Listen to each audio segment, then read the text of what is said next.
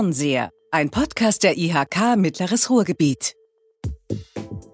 Herzlich willkommen zu einer neuen Folge äh, des Fernseher unseres Podcastes der IHK Mittleres Ruhrgebiet. Mein Name ist Kerstin Groß. Ich darf heute hier die Moderation übernehmen und es geht um ein extrem spannendes Thema mit der Frage, wie entwickelt man einen Zukunftsstandort? Die Geschichte des Standortes Mark 517. Ja, 51,7 ist eine Zahl und es gibt noch jede Menge andere Zahlen, zum Beispiel 13,7 Millionen, 52, 20.000 und 70. Jetzt ist die Frage, was gehört dazu und was verbirgt sich dahinter? Aber genau darüber spreche ich gleich mit unserem heutigen Gast. Das ist Enno Fuchs. Schön, dass du da bist, Enno. Und ähm, Enno Fuchs ist Geschäftsführer der Bochum Perspektive 2022 GmbH und hat äh, mitentscheidenden Anteil daran, dass dieser neue Name Mark 517 entstanden ist und hat auch eine Menge zu tun mit, was ist aus diesen Zahlen geworden und was macht man mit so einem Erbe und wie kann sich daraus etwas Neues entwickeln. Das besprechen wir hier heute und ähm, ja, zum Einstieg nochmal herzlich willkommen. Ich freue mich auch hier zu sein. Danke, dass ich da sein darf, Kerstin. Äh, wir haben uns irgendwann mal, ich weiß nicht, ob du dich erinnerst, in der Schlange äh, an einem Buffet kennengelernt. Ist aber schon eine Weile her. Ist eine Weile her. Ja. Aber jetzt ähm, ja, können wir da anknüpfen. Damals ging es um Elektromobilität. Da warst du noch in einer anderen Funktion unterwegs. Ähm, aber magst du dich vielleicht erstmal vorstellen? Was machst du? Was macht ihr? Sehr gerne. Wobei ich äh, gar nicht so gerne über mich spreche, weil ich mich nicht so gerne in den Mittelpunkt stelle. Aber mein Name ist Enno Fuchs. Ich bin 53, verheiratet, habe zwei Kinder habe ursprünglich mal Wirtschaftsingenieurwesen studiert in Darmstadt und Singapur und habe auch in Asien meinen Berufseinstieg gemacht. Habe die meiste Zeit meines Lebens in der Automobilindustrie verbracht, zehn Jahre im Ausland gearbeitet und bin seit 2014 Geschäftsführer der Bochum Perspektive 2022. Das ist die Gesellschaft, die die ehemaligen Opel-Flächen hier in Bochum entwickelt. Okay. Ähm, als da vor einigen Jahren das endgültige auskam, Boah, das war erstmal eine Nummer für Bochum, für die Region. Ähm, ich habe ja vorhin die Zahlen genannt. Also da sind 13,7 Millionen Autos vom Band gelaufen. Äh, über 52 Jahre hat dieses Werk, dieses Areal die Stadt Bochum geprägt. Es ist einfach, es ist eine unvorstellbar große Fläche. Das hat man dann im Laufe der Entwicklung auch gesehen, wenn man mal einen Blick drauf geschmissen hat. Da haben über 20.000 Menschen gearbeitet und ähm, ja, diese 70 Hektar waren plötzlich verfügbar. Wie, wie war das für dich, als du diese Entwicklung mitbekommen hast, dass es ein Ende geben wird? Also ich glaube, das hat uns erstmal alle emotional schwer getroffen. Weil da ganz viele persönliche Schicksale dranhängen und weil natürlich dann vor allen Dingen die Zukunft dann da ist. Was passiert mit mir persönlich und was passiert überhaupt hier auch mit dem Standort, mit der Stadt nach vorne? Das habe ich also stark gemerkt, als ich kam. Es war sehr emotional, die Diskussion. Ich bin ja zum Schließungsprozess hier nach Bochum gekommen. Mhm. Und ähm, habe auch am Anfang festgestellt, dass gar keine große Bereitschaft da war, über die Zukunft zu sprechen, also die Fernsicht dort zu entwickeln, sondern eigentlich im Moment, äh, am Anfang zumindest, an dem Status quo ante festgehalten wurde. Es hat dann ein bisschen gedauert, bis wir dann auch die Bereitschaft generiert haben, eben über Perspektiven zu sprechen. Okay. Ähm, kannst du das an etwas Bestimmten festmachen? Warum ist da festgehalten worden? Also was? Naja, ich glaube, also ich sage mal, aus der Sicht der Mitarbeiter ist es ganz verständlich. Mhm. Ich äh, habe plötzlich Zukunftsängste. Ich weiß nicht, wie es mit mir weitergeht. Das ist gar nicht einfach. Mhm. Und natürlich möchte ich meinen Job möglichst lange halten. Das merken wir ja in Zeiten wie Corona im Moment ganz besonders auch. Man sagt, wie geht es denn überhaupt weiter?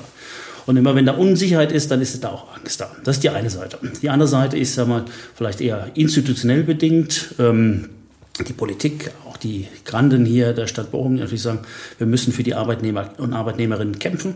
Oder auch ähm, die IHK, euer alter mhm. Hauptgeschäftsführer, äh, der relativ äh, ähm, laut in dem Prozess mal Stellung bezogen hat.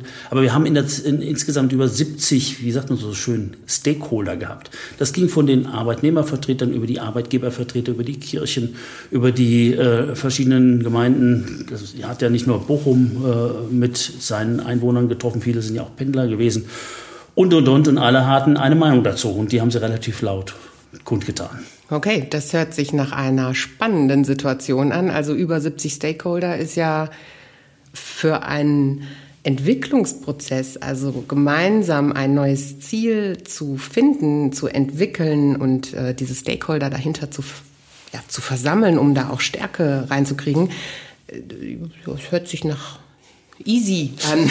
Also, also, so, genau, war nicht so, wie du das sagst, war also nicht so ganz einfach, äh, dort okay. einen gemeinsamen Punkt zu kriegen. Wir hatten äh, das Glück, und da hat auch das Land ein bisschen mitgeholfen, dass wir gesagt haben, wir versuchen uns alle auf einen Prozess zu einigen, wie man denn dieses gemeinsame Ziel, die Vision dessen, was man dort entwickeln will, äh, dann auch äh, zusammenbinden. Und das war ein sogenannter Werkstattprozess, den wir in verschiedenen Stufen gemacht haben. Und wir haben im Rahmen dieses Prozesses mit allen 70 Interessengruppen gesprochen und äh, dann auch äh, viele in vor Ort Workshops, wie man so schön sagt, dann beteiligt. Und daraus ist dann ein Substrat entstanden. Dieses Substrat ist das, was wir als Grundlage für den Entwicklungsprozess äh, haben und der eigentlich heute immer noch gültig ist, was im Kern sagt, wir wollen ein Industrie- und Gewerbegebiet erhalten. Mhm. Im Umkehrschluss eben kein Wohnungsbau, keinen großen Einzelhandel ähm, und viele andere Dinge, die man auch noch hätte machen können, bis hin zum Sportplatz eben nicht, sondern es soll in seiner Kernfunktionalität äh, auch für die Stadt Bochum, aber die Fläche hat ja eine regionale Bedeutung, erhalten bleiben. Okay. Wie ist das in so einem Werkstattprozess? Also magst du das mal erzählen, wie da auch Stimmungen sind? Also ich stelle mir das wirklich schwierig vor, wenn man hat ja manchmal Gefühl auch für Stimmungen. Also man merkt das ja, wie so die Raumtemperatur sinkt oder steigt bei bestimmten Themen. Wie ist das auch mit Widerstand umzugehen in so einem Prozess? Das ist gar nicht einfach. Ich glaube, alle hatten äh, das Allerbeste im Sinn, als sie äh, ihre Äußerungen oder ihre Positionen da eingebracht haben. Mhm. Aber wenn Positionen so diametral unterschiedlich sind, ist es natürlich schwierig, irgendwie einen mhm. Konsens zu finden. Ich erinnere mich an viele Gespräche, wie du das sagst, wo dann am Anfang die Stimmung sehr, sehr frostig war am Anfang. Ähm, und äh, ein paar Dinge, glaube ich, wenn ich mal Memoiren schreiben sollte, bleiben mir auch im, ähm, im Kopf, unter anderem Kirchenvertreter bis hin zum Ruhrbischof, mit denen wir gesprochen haben. Ähm, das waren schon ganz spezielle Erfahrungen, die man macht. Und dann muss man eben mit all dem Input, wie man so schön sagt, dann irgendwie umgehen und das versuchen zusammenzubringen. Und da ist, glaube ich, viel Moderationsleistung notwendig. Und die haben wir dann äh, nicht nur wir selber, sondern eben auch mit den äh, Kollegen, damals hat NRW Urban uns auch mitgeholfen, äh, dann auf einen Punkt gebracht. Und daraus ist dann dieser Plan für die Entwicklung entstanden. Okay. Ja, hört sich nach Du hast gerade das Wort Memoiren in den Mund genommen. Ich bin sehr gespannt. Also äh, zumindest dieser, dieser erste Einstieg äh, zeigt ja schon, dass es unglaublich viele Facetten, Ebenen, äh, Gesprächskreise gegeben hat. Mhm. Gerade Corona äh, bietet uns ja auch die ach, was heißt, bietet uns die Chance? Ähm, ja, aber es bietet uns eine Chance. Ich wollte eigentlich sagen, aus jeder Krise erwächst eine Chance. Und äh, würdest du sagen, das war eine Krisensituation? Ich glaube, das war sogar eine, für viele eine existenzielle Krise. Mhm. Und damit ist natürlich der Veränderungs, äh, die Veränderungsnotwendigkeit viel klarer. Mhm. Aber dass das auch eine Chance, jede Veränderung auch eine Chance ist, das ist, glaube ich, für viele am Anfang nicht so ganz äh, ersichtlich. Und es gehört ja viel Mut dazu, sich in diesen Veränderungsprozess reinzugeben. Mhm. Und wir ähm, sagen im Nachhinein, jetzt nachdem wir sechs, fünf, sechs Jahre in der Entwicklung drin sind, da haben wir, glaube ich, viel erreicht, auch wenn es erst ein Zwischenergebnis ist. Und es war wirklich eine Chance, aber das ist natürlich am Anfang nicht klar. Mhm. Wird es ein Erfolg oder wird es ein Misserfolg? Und äh, da ist viel ähm, Schweiß, Blut, harte Arbeit notwendig, sage ich immer, mhm. damit man da überhaupt hinkommt. Und ich finde das toll, dass sich alle Beteiligten auf diesen Prozess eingelassen haben, dann irgendwann gesagt haben, wir lassen die Vergangenheit, nachdem klar war, die Schließung ist nicht mehr abwendbar, wir lassen die Vergangenheit hinter uns.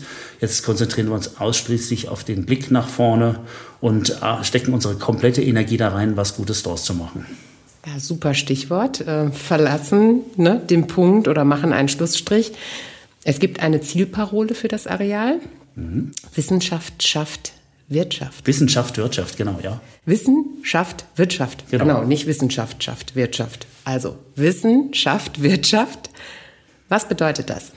Ich glaube, äh, das ist jetzt so ein bisschen Eulen nach Athen getragen, aber wir in Deutschland sind in der Zwischenzeit uns klar, dass wir in dem globalen Wettbewerb nur wettbewerbsfähig bleiben, wenn wir immer wieder Innovationen kreieren. Und die Innovation, also über Preiswettbewerb oder andere werden wir mittelfristig nicht äh, in diesem harten Wettbewerbsumfeld erfolgreich sein. Also brauchen wir die Innovation und die Innovation, dafür steht Wissen, ja, die natürlich, ich sag mal, sowohl von klassischen Instituten wir denken sofort hier in, in Bochum und an der Region natürlich an die großen Universitäten, die Uni Bochum oder auch die anderen, generiert werden aber auch in vielen Fällen durch private, privatwirtschaftliche Innovation. Jede Forschungs- und Entwicklungseinheit eines Unternehmens ist darauf ausgelegt, Innovation zu generieren. Und die müssen wir halt äh, so äh, bündeln oder so zusammenbringen, dass daraus dann Wirtschaft, also Produkte, Dienstleistungen wirklich entstehen kann. Und das ist das Credo, was wir da haben. Wir wollen beides auf einer Fläche möglichst nah zueinander bringen, damit, ähm, es gibt so einen englischen Spruch, der heißt, you don't know what you don't know. Also man weiß nicht so genau, was man nicht weiß und diese Innovationen sind in vielen Fällen ja gar nicht bekannt. Und deswegen ist es wichtig, da auch eine räumliche Nähe zu schaffen, ähm, um eben ähm, diesen Austausch, diesen Transfer, der da notwendig ist zwischen dem Wissen und denen, die das dann zu Produkten oder Dienstleistungen machen, äh, herstellen zu können. Mhm. Ähm, es ist ein ganz spannendes Thema und eine ganz spannende Zielparole. Wenn ich mir vorstelle, in welchem Zustand die Fläche war, weiß ich, dass da Bunkeranlagen auf der Fläche waren, dass da riesengroße Hallengebäude drauf standen. Da braucht man extrem viel Vorstellungskraft. Also man, man guckt auf dieses, das ist es, und ähm, entwickelt eine Zielperspektive und dann fragt man sich, wie, wie passt das in den Raum, der da ist? Also Raum entwickelt sich auch und mhm. ihr habt ja zwei ähm, eigentlich parallel laufende Entwicklungsverfahren gehabt. Das eine ist die Flächenaufbereitung gewesen mhm. und das andere ist gleichzeitig aber auch ja neue Nutzungen zu finden. Also wie gehe ich in die Akquise für einen alten Automobilstandort oder einen ehemaligen Automobilstandort? Also das eine, die eine Frage, ähm, die mich interessiert, ist, ähm, wie seid ihr an die Flächenentwicklung drangegangen? Was ist da alles passiert in den letzten Jahren? Und die zweite Frage ist, was habt ihr noch getan? Also wie seid ihr an ja, Unternehmen, an Nutzung herangetreten, um die dafür zu begeistern, dass dieser Standard der richtige ist?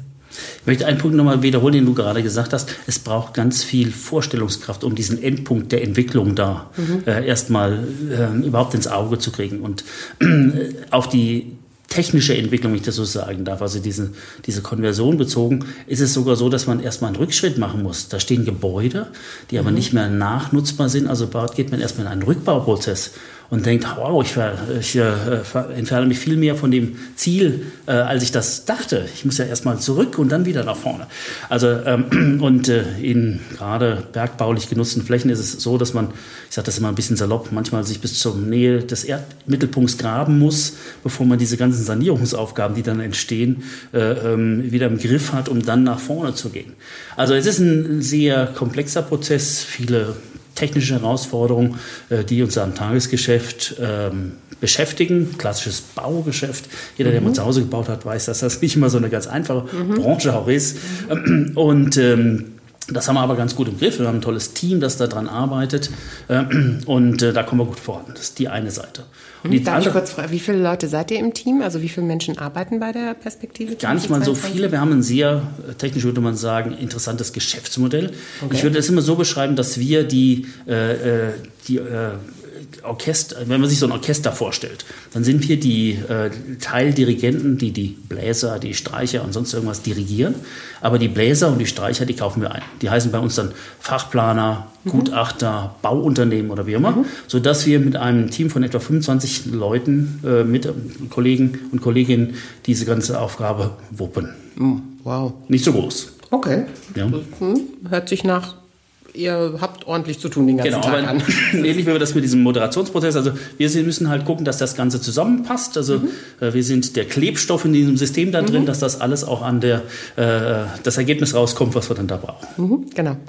Jetzt habe ich dich unterbrochen und du warst schon dabei, die zweite Frage zu beantworten. Ähm, das eine ist die Fläche, also Rückschritt, Rückbau. Plötzlich liegen diese 70 Hektar vor einem. Plan. Genau. Und was machen wir jetzt damit? Und was machen wir jetzt damit? Und äh, wen und wie begeistern wir Unternehmen von dieser Idee, dass Wissen Wirtschaft schafft? Ich glaube, bevor man jemanden begeistern kann, muss man erstmal so ein bisschen eine Vorstellung haben, was da geht. Mhm. Und wir haben da ein bisschen Wissenschaft auch reingelegt. Wir haben uns auch Berater geholt und haben Industrie-Branchenanalysen gemacht. Wir haben 23 Branchen analysiert, weil man ja, ich sag mal, ein bisschen technisch salopp, nur dann ein neues Stück Land braucht, wenn man wächst als Unternehmen oder als Branche. Und zwar Wachstumsraten, die so Pi mal Daumen so mindestens drei oder wahrscheinlich sogar fünf Prozent per annum ausmachen. Mhm. Weil viel, über gewisse, ich sag mal, Synergien muss ich so und so bringen. Also wenn ich diese fünf Prozent hinter mir lasse dann, und das über mehrere Jahre, dann komme ich irgendwann in Phasen rein, dass ich sage, oh, ich brauche mehr Mitarbeiter, ich brauche mehr Land vielleicht oder Neues in einem neuen Standort und erst dann kommt das da rein. So, und da haben wir uns angeguckt, damals aus dem Blick 2013, 2014, was da geht. Und das waren in erster Linie drei Branchen. Das war der klassische, die klassische Säule der deutschen Wirtschaft Maschinenanlagenbau. Es war die äh, Gesundheitswirtschaft mit dem ähm, Fokus auf äh, Apparatebau und Prothetik. Und mhm. es war die Logistik. Das waren die drei, die damals diese Wachstumsbranchen hatten. Das war die Zeit, als die, dieser ganze Hype um ähm, erneuerbare Energien, äh, Windräder und so weiter schon etwas abgeflacht war. Auch das Thema Elektromobilität, ich hatte da so ein umfassendes Halbwissen, war eigentlich noch nicht so weit, dass man diese Wachstumsraten erwarten konnte, zeitnah. Mhm. Das wären also alles so Luftstößer gewesen, wo man sagte, mal gucken, ob das in zehn Jahren so weit war. Wir wollten aber bewusst eine äh, Entwicklung hinlegen, wenn ich das so salopp sagen darf, die schnell geht. Damit wir eben auch den Mitarbeiterinnen und Mitarbeitern Perspektiven zeitnah bieten können. Das klappt nie immer so ganz, weil ich ja eben gerade sagte, es gibt so eine Rückbaukomplexität oder Komplikation. Da ist immer leider so ein bisschen Zeitloch, aber möglichst schnell eben. Zeit war eines der wichtigsten Ziele, also im Sinne von Schnelligkeit. Mhm. Ja, so. Und in dem Prozess, also äh, da gab es ja relativ schnell die Botschaft, es gibt den ersten sogenannten Ankermieter. Ne, für so eine neue Fläche brauche ich immer den einen Kern. Ähm, und das ist äh, DHL gewesen. Der ausgerechnet aus dieser sehr emotionalen, einer der drei zwar Kandidatenbranchen, aber ausgerechnet in dieser sehr emotionalen Branche der Logistik kam. Mhm. Und wir haben dann relativ äh, lange auch, also erst emotional, dann aber auch sehr sachlich diskutiert, ob man das überhaupt möchte oder nicht. Aber im Endeffekt muss man, glaube ich, eins sagen, die Arbeitsplatzdichten, die diese Ansiedlung bringt, ist sogar höher als das, was Opel zum Schluss hatte. Mhm. Eine Industrie, die sehr, sehr stark automatisiert. Wir haben ja tausende von zum Beispiel Schweißrobotern daraus genommen. Die hat eben dann doch nur noch relativ geringe Arbeitsplatzdichten. Und das äh, hat DHL auch geliefert. Und ich glaube, der wichtigste Aspekt ist, wir brauchten eine Ankeransiedlung. Ähm, bei so einer großen Fläche, wir reden ja immerhin von fast 700.000 Quadratmetern, die wir da haben, ähm, und das ist in allem Respekt gemeint, hilft es nicht, wenn man einen Mittelständler, der vielleicht 5.000 Quadratmeter Maschinenanlagenbau braucht vielleicht mal 10.000 Quadratmeter nimmt, weil die Kosten, die mit der Erstansiedlung verbunden sind, so exorbitant sind und man sagt, man braucht da mal so einen, der irgendwo einen, einen Fixpunkt äh, darstellt. Mhm. Und das haben wir mit DHL Deutsche Post hingekriegt. Das war, eine, wie du sagst, relativ früh jemand, äh, der bereit war, sich dieser, mhm. diesem Wagnis, damals war es noch ein Wagnis, weil ja nicht so ganz klar war, wird denn das wirklich was oder bin ich da mhm. allein auf weiter Flur? Mhm. Und da haben wir dann schon ähm, ähm, im Jahr 2015 dann Verträge gehabt äh, und gesagt, äh, ihr kommt. Und das hat den kompletten Vermarktungsprozess, kann ich heute rückwirkend sagen, auch verändert. Mhm. Mit solchen großen Unternehmen, die bundesweite äh, oder sogar internationale Aufmerksamkeit generieren ähm, hatten wir dann viele, die sagten, hm, wenn die da sind, dann ist das vielleicht für mich auch interessant. Mhm. Und riefen dann und sagten, Fuchs, kannst du mal erzählen, was die da machen und äh, ob das vielleicht für mich in der in einer Lieferkette, wo ich dann vielleicht äh, so und so über DHL gewisse Auslieferungen mache, für mich interessant sein könnte. Mhm. Also es hat den ganzen Prozess auch der Vermarktung dann verändert. Okay, also ist es tatsächlich so, dass ähm, ich sag mal äh, ein Unternehmen, das sich überlegt hat für sich, ich brauche mehr Raum, ich brauche mehr Fläche, ich brauche eine andere Fläche. Äh, ich bin ja eine alte Raumplanerin, äh, das Thema Lage, Lage, Lage ne? und dann auch noch Logistik. Ähm, wie Du hast jetzt gerade gesagt, die haben bei dir angerufen. Äh, ist es tatsächlich so, dass diese Strahlkraft dieses Projektes so schnell an Fahrt aufgenommen hat, dass das in der äh, Immobilienbranche bekannt war? Also dass auch Immobilienprojektentwickler, die dann jeweils ihre Kunden mitbringen, wussten, äh, dass ihr da seid und sind auf euch zugegangen? Oder habt ihr euch klassischerweise viel auf Immobilienmessen, auf ähm, Fachmessen rumgetrieben und habt da richtig Akquise betrieben? Also wir hatten natürlich erstmal diese Phase, wo wir leider die negative Aufmerksamkeit hatten. Nämlich, äh, es hat ja parallel den Schließungsprozess gegeben, der bis äh, Dezember 2014 anhielt. Erst dann lief mhm. ja das letzte Auto vom Band. Und parallel dazu hatten wir schon eine Gesellschaft gegründet, die sich für die Nachnutzung Gedanken machte, mhm. vorbereitende Arbeiten machte, unter anderem auch äh, Förderanträge schrieb und so weiter. Und da gab es also eine gewisse zeitliche Überlappung. Und trotzdem waren wir immer noch in den Medien. Es gab eine Zeit, wo wir jeden Abend, die, also wir im Sinne von Opel, äh, einer der beiden Gesellschafter, ähm, die Primetime News um Viertel nach acht gefüllt haben und gesagt, da geht was zurück. Also da gab es viele, die natürlich dann sagten, okay, da scheint irgendwas zu passieren, da wird was frei. So. Mhm. Das ist so die eine Phase und dann hatten wir die Phase, da haben wir immer noch von dem ehemaligen oder von dem Opelwerk gesprochen. Ehemalig noch nicht damals, aber von dem Opelwerk. Und dann hieß es irgendwann ehemaliges Opelwerk. Und dann haben wir angefangen gesagt, also mit ehemalig und Blick nach hinten kann man aber auch keine vernünftige Vermarktung machen. Mhm. Und da kam dann, du hast ja eben die verschiedenen Zahlen in der Einleitung genannt, kam dann unsere Zahl rein, die heißt nämlich Mark 51 Grad 7 oder 51, 7 wird das nennen. Äh, gesagt, wir müssen dem Kind einen neuen Namen geben. Wir müssen einen Namen geben, der aber auch international funktioniert und sowohl den lokalen Kontext hat, nämlich Grafen von der Mark, die Bochum das Stadtrecht gegeben haben, der Märkische Kreis, den wir hier drumherum haben, Mark im Sinne von ähm, ähm, dem Erkennungszeichen, also sowohl die Währung, die wir hatten, als auch die, ähm, äh, der internationale Begriff der, äh, des, der Marke ähm, und äh, dann mit einem internationalen, völlig, ich sag mal, Austausch, also äh, erkennbaren Begriff 51.7, das ist nämlich der Breiten- der Längengrad, den wir hier haben. So, und das wurde dann der Name des Geländes, Mark 51.7. Und damit haben wir dann aktiv, jetzt zurück zu der neuen Phase, wie mhm. kriegt man denn Aufmerksamkeit? Mhm. Den haben wir uns erstmal schützen lassen in 22 Ländern und haben dann eigene Webseiten in den Ländern geschaltet und haben dann, sind dann getingelt. Und zwar nicht nur national getingelt, also mhm. es gibt ja große äh, ähm, Immobilien- und Real Estate-Messen in Europa, mhm. in München und auch in Cannes, mhm. sondern wir sind durch die Lande, im wahrsten Sinne des Wortes durch die Lande gezogen. Wir waren in, äh, damals unter anderem in der Türkei, wir waren in den USA, wir haben in China einen Versuch gemacht, um äh, Menschen auf uns aufmerksam zu machen. Und vor allen Dingen auf das aufmerksam zu machen, was Bochum denn kann. Denn man muss ganz klar sagen, das ist jetzt gar nicht böse gemeint, Bochum war nicht äh, auf, der, auf, auf, den oberen, äh, mhm. äh, auf dem oberen Rang der, des Interesses. Ja. Der Investoren, der Investoren äh, A-Listenliga, genau. okay. Ja. Ähm, ja, spannend. Und äh, es ist ja auch schon eine Menge passiert. Also ihr habt ja unabhängig von diesem ersten Anker-Erfolg, der, wie du sagtest, auch viel Drive reingebracht hat, ähm, ist ja inzwischen einiges passiert. Also die Volkswagen Infotainment, äh, Bosch E-Script, die RUP ist dabei mit CES. Ähm, dann noch ähm, das Max-Planck-Institut mit Cybersicherheit. Also wenn ich diese Namen höre, vor allen Dingen äh, CES, Forschungszentrum für das Engineering smarter Produkt- und Service-Systeme, da denke ich mir so, wow. Also die haben sich eine, eine Leitvorstellung gegeben, haben da was drüber geschrieben. Das heißt Wissenschaft, Wirtschaft und das ist passiert. Und auch mit DHL, das muss man auch sagen, ja, es ist ein schwieriges Thema mit der Logistik. Aber es ist auch eine Querschnittsbranche, die einfach ganz viel Dienstleistungen und unterschiedliche Branchen miteinander verbindet. Also ne, aus der Logistik kommt häufig der Spruch, ohne Logistik ist alles nichts. Also das äh, geht nicht ohne. Es ist nicht schön, ne? es ist manchmal auch belastend, aber es gehört dazu. Und insofern habt ihr da ja, ähm, da ist irgendwie was Rundes entstanden und das ist echt, das ist äh, toll zu sehen. Und mit jeder Ansiedlung mehr dann einfach auch mehr Sicherheit wahrscheinlich gekommen ist.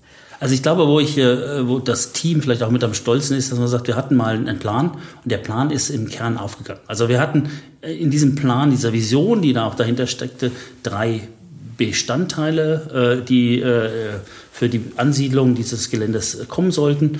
Das war klassische Industrie, es war Gewerbeflächen und es war das, was wir technologieaffine Ansiedlung nennen. Und da ist in erster Linie diese, diese Forschungsbauten mit drin. Da haben wir am längsten gebraucht, um jemanden zu begeistern, sage ich ganz offen. Wir hatten das Glück, dass die Uni Bochum bei der Einwerbung ihrer Exzellenzinitiativen so erfolgreich war mhm. und deswegen wächst und deswegen Flächen brauchte und dann irgendwann so weit war zu sagen, wir stellen uns neu auf, wir stellen uns auf ein, wir sprechen von diesem magischen Dreieck, dem klassischen Unicampus, die Innenstadt, die so äh, Bildung für alle äh, ähm, ähm, machen soll, aber eben auch diesen Ingenieur- und naturwissenschaftlichen Bereich. Und der soll auf Mark 51.7. Und so haben wir dann die ersten Ansiedlungen. Es sind ja in der Zwischenzeit viele, mehrere Institute neu gebaut, aber auch äh, welche, die expandieren, äh, bei uns gelandet. Und ähm, sind wir sehr stolz drauf. Aber äh, auf den anderen Aspekt nochmal eingehen, den du gerade gesagt hast. Es ist, glaube ich, wichtig. Äh, also wenn, es gibt viele, die sagen, wenn man so eine Ansiedlung hat, dann denken wir sofort an die Spitzenarbeitsplätze. Das, was man so neudeutsch White Color nennt und dann vielleicht sogar noch Spitzenforschung. Die Realität ist, wir brauchen Arbeitsplätze über das gesamte Arbeitsmarktspektrum angefangen von angelernter Arbeit bis eben zu diesen äh, Arbeitsplätzen, die vielleicht äh, einen, noch einen, einen Beschäftigungsmultiplikatoreffekt äh, äh mhm. haben. So, und genau das wollten wir. Und deswegen ist es äh, absolut aus meiner Sicht nach wie vor sinnvoll, dass wir angelernte Arbeit zum Beispiel in einem Paketzentrum haben, bis hin eben zu den Spitzenforschern, egal ob das jetzt die private Spitzenforschung bei Bosch oder der Tochter von Bosch, Escript, ETAS ist, oder bei VW oder eben der öffentlich-rechtlichen Forschung, wie wir das im Rahmen der Ruhr-Uni haben. Da gibt es unter anderem ja ein Institut, was sich CES nennt. Das ist so ein deutsch-englischer Kaderwelsch, Zentrum für Engineered Smarter Product und Produktsysteme. Da geht es im weitesten Sinne um Industrie 4.0, um äh, ähm, Robotik und andere Dinge. Und was ich noch spannender finde, was noch kommt, eine neue, ein Institut, das Think wie Englisch denken heißt, wo es um Neuronforschung geht und im Endeffekt kann man sagen, im weitesten Sinne irgendwann um die Mensch-Maschine-Interaktion, sagen, ich denke, also bin ich, heute kennen wir das alles, wir drücken mit dem Finger auf einen berührungssensitiven Bildschirm oder es gibt schon Gestensteuerung, aber das nächste ist eben, ich denke und damit gebe ich die Befehle an die Maschine weiter. Das finde ich extrem spannend. Also wir haben dort auch, wenn man nochmal nach vorne guckt, äh, ähm, und ich sagte ja vorhin Wissenschaft, Wirtschaft, Bereiche, die wahrscheinlich aber erst in fünf oder zehn Jahren mhm. Wirtschaft schaffen werden, aber wo heute die Grundlagenforschung stattfindet. Mhm. Also, also super, es hört sich nach einem Mix an, es hört sich nach äh, wirklich einer Erfolgsgeschichte an. Ähm, gibt es auch Fuck-ups, die euch passiert sind? Ja, ich sag mal sowohl intern als auch äh, äh extern. Also wir hatten, äh, fangen wir mit den externen an, wir hatten ein paar, ähm, wo wir Verträge geschrieben haben und uns dann wirtschaftliche Lage in einer Branche oder auch bei dem Unternehmen äh, ähm, das um die Ohren fliegen lassen hat. Also wir mussten drei schon unterschriebene Verträge nochmal wieder neu generieren. Da haben wir mehrere Anläufe, also einen zweiten mhm. Anlauf gebraucht zumindest. Und natürlich haben wir auch intern nicht immer alles richtig gemacht. Wir lernen auch jeden Tag dazu. Und das ist ein extrem komplexes Projekt, egal ob es jetzt die Bauseite oder auch die Vermarktungsseite ist.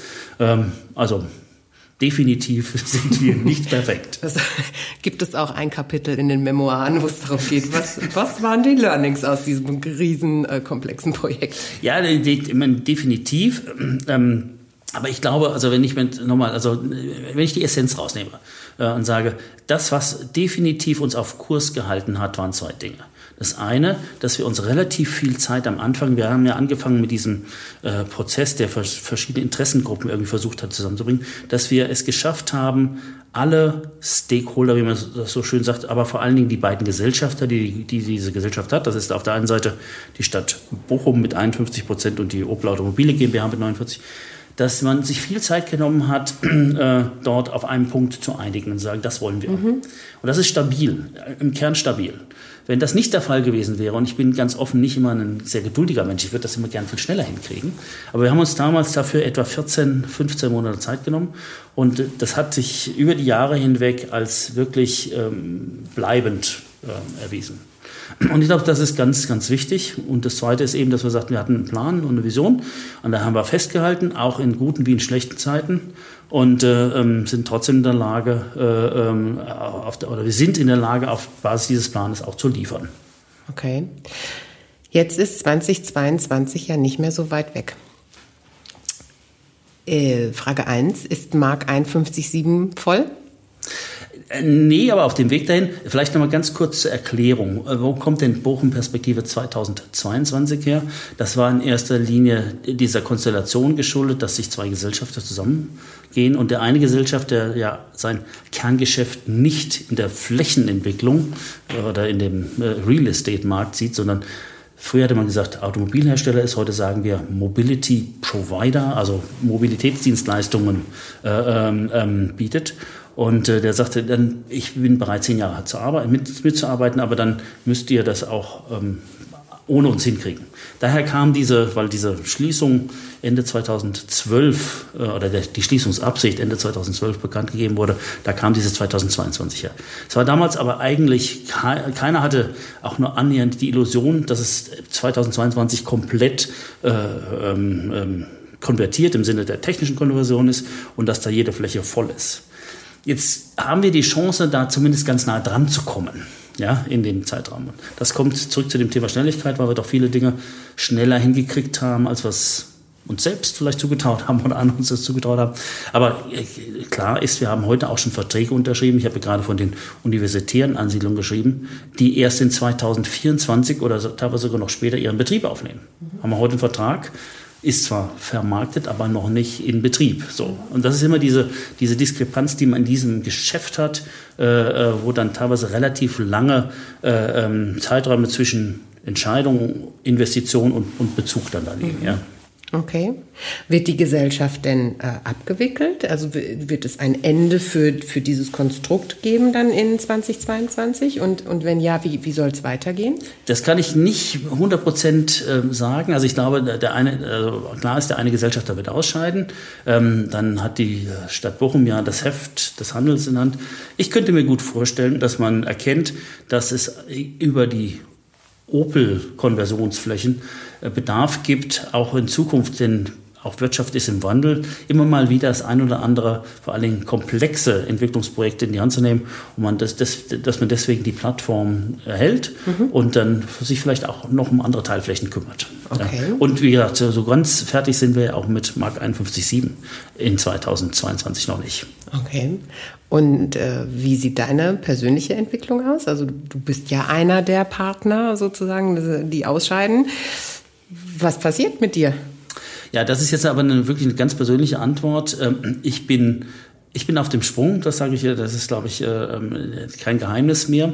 Ähm, ich habe hier in Bochum in der Zwischenzeit acht Jahre verbracht. Das ist die mit Abstand längste berufliche Etappe, die ich je hatte. Mhm. Ähm, ähm, und äh, ähm, habe mich jetzt aber, weil ich äh, ein Angebot gekriegt habe, was ich nicht ablehnen konnte, entschieden, eigentlich dasselbe, was ich aktuell mache, aber für eine andere Stadt zu machen. Ich werde äh, Anfang nächsten Jahres nach Münster gehen, werde dort Chef der Wirtschaftsförderung in Münster, Westfalen ähm, und äh, ähm, ähm, freue mich deswegen, dass, also so sehr mir die Aufgabe hier Spaß gemacht hat und ich da, ähm, ich glaube aber auch sagen zu dürfen, ein bestelltes Feld hinterlasse. Ähm, es führt mich zurück zu meinen Wurzeln, weil nämlich in Münster, Westfalen diese Batteriezellenforschungsfabrik gerade entsteht und ich damit wieder eine Tätigkeit, auch Teiltätigkeit übernehme, die mich wieder zurück zu einem Elektromobilisten macht. Okay. Herzlichen Glückwunsch dazu und äh, toi, toi, toi. Also ähm, ja, toll. Und äh, ich freue mich aber auch ein bisschen für die Region, dass wir es geschafft haben, die längste Station deiner beruflichen Tätigkeit hier abzubilden. Es liegt vielleicht auch ein bisschen an den Menschen und an der Konstellation, die du da hattest. Nein, also ich meine, äh, definitiv. Und ich glaube, viel wichtiger ist, es kommt ja hier nicht auf Individuen an. Wir haben ein ganz, ganz tolles Team bei der Bochum-Perspektive äh, ähm, und äh, die wuppen das auch ohne den Chef. Ich glaube, ähnlich wie ihr das jetzt vielleicht auch bei der, äh, bei, bei der IHK in den letzten Jahren festgestellt habt, früher war das so fokussiert auf eine stark hierarchische Organisation.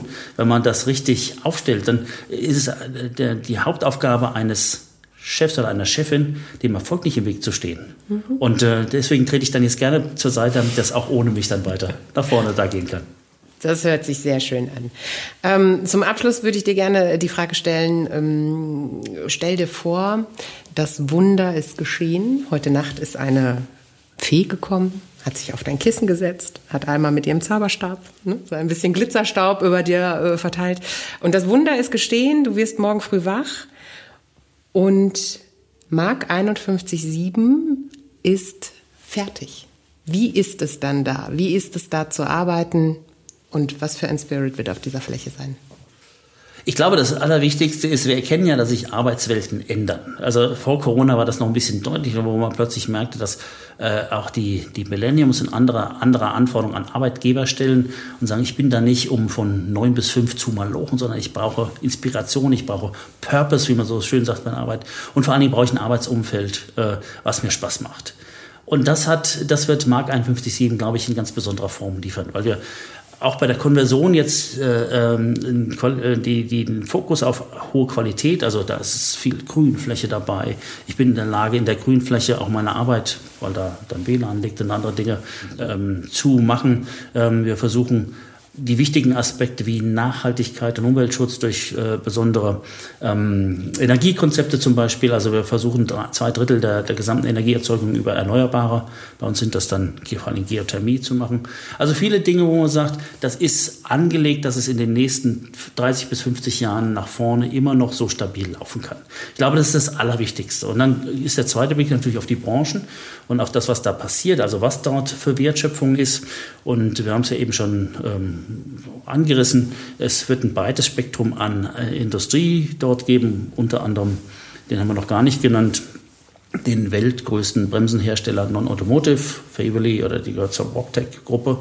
Ähm, also die vielleicht gar nicht mal so bekannt sind wie Bosch oder VW, aber genauso absolute Weltmarktführer sind in dem Bereich, den sie da machen, äh, bis in eben zu den Dienstleistungen. Ähm, und äh, das macht das Ganze aus meiner Sicht sehr krisenresistent. Und äh, das war das eben, was wir bei diesen Mono-Ansiedlungen hatten.